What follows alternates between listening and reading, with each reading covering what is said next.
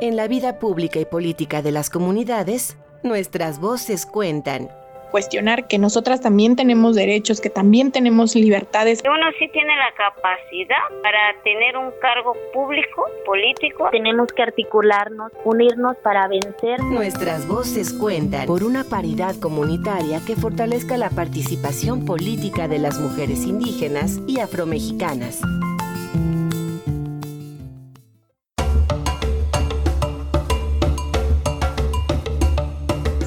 Es Arisbeth Orozco Villafañez, soy del municipio de San Ildefonso Villalta. Mi injerencia en la vida social, pues básicamente fue como una necesidad porque me tocó vivir eh, parte de la discriminación de género desde muy pequeña. Eh, no tiene mucho que empecé a ser eh, partícipe de los espacios públicos, de las asambleas comunitarias en estas asambleas, eh, a nosotras las mujeres anteriormente no nos mandaban citatorios como lo hacen con los varones para asistir a este, a este evento. O sea, las mujeres vamos pues si queremos, pero no somos invitadas de manera formal como se hace la invitación a los varones que son ciudadanos muchas eh, asambleas se había hablado de un reglamento comunitario. Creo que hacer ese reglamento comunitario era muy importante porque no solo empezaba a sentar las bases de nuestra convivencia comunitaria, sino que también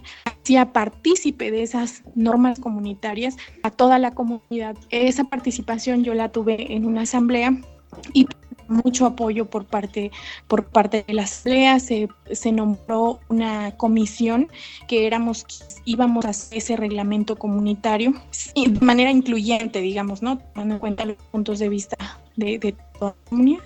Y se empezó a trabajar bien el, el reglamento.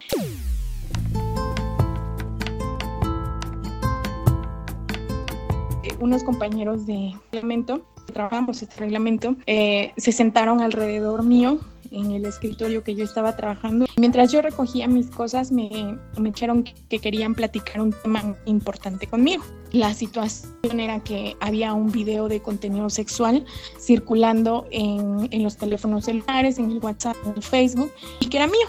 ¿no? Este, en ese momento pues yo me solté a reír y yo les dije, eso es imposible. Yo di muchas explicaciones que no sé por qué lo hice en ese momento, porque pues era mi intimidad, era mi vida y no tenía por qué haberla expuesto ante ellos. Cuando llego a mi casa yo tenía el temor, que yo dije, pues si anda en todos los celulares, si anda en el WhatsApp, si anda en el Facebook, pues, mi familia ya debe de saber. Bueno, yo estaba hablando con ellos, eso me dijo mi amigo, no eres tú, esa ropa no es tuya, tú no la tienes, esas fotos que aparecen ahí, quién sabe quién es. Eh, suena el teléfono me llega un WhatsApp de una comadre mía, viene un anexa. Entonces yo agarro, la abro y era una, una captura de pantalla del video, la captura de pantalla y era pues sí, una mujer completamente desnuda de un texto, un texto bastante ofensivo, bastante rudo, por así decirlo, grosero. De alguna manera se cuestionaba el que yo realmente fuera una mujer profesional. Digo, porque estudiar, trabajar desde muy pequeña, no era justo que, que una sociedad cuestionara mi esfuerzo y mi profesionalismo por un video que circulaba en las redes que ni siquiera era yo.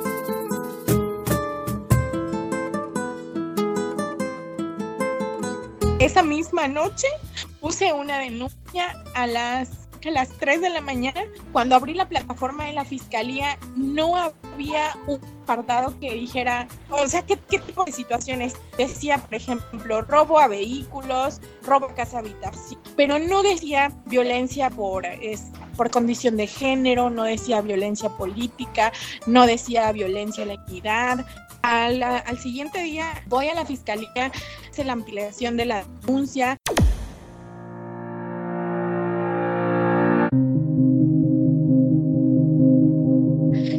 a una asamblea poco tiempo después de, ese evento y un tipo me dio una nalgada. O sea, yo estaba formada salir de la, de la asamblea y, y ese fulano se, se sintió con el derecho de que yo era propiedad pública. No sé por qué me dio miedo.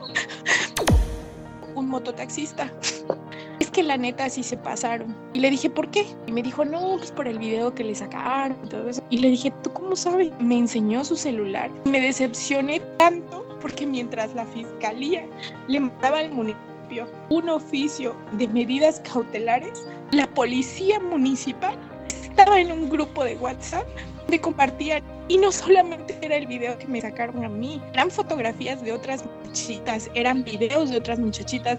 ¿Cómo es posible que justamente un año después la fiscalía me hable y me diga que mi, que mi, eh, que mi denuncia y que la carpeta de investigación no está bien integrada?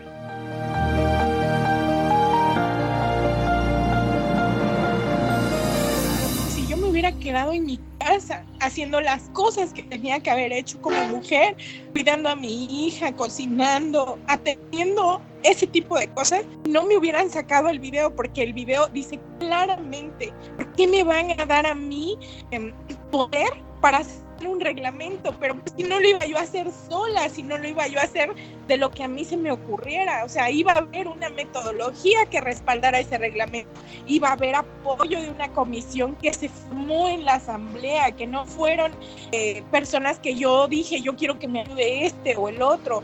El problema es que estoy segura si esta actividad la hubiera encabezado un hombre, esto no hubiera pasado.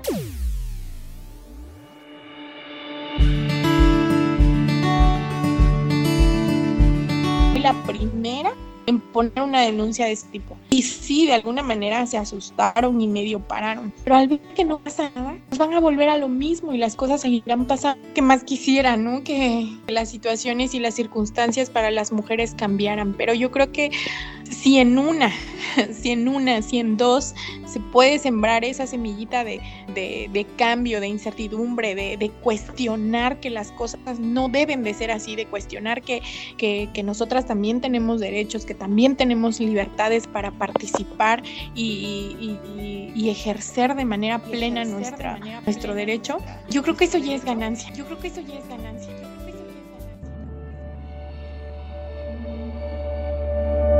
Nuestras voces cuentan por una paridad comunitaria, una serie producida por la Sandía Digital, La Voladora Radio, Ojo de Agua Comunicación y Radio Sinaca, en colaboración con el Instituto Nacional Electoral.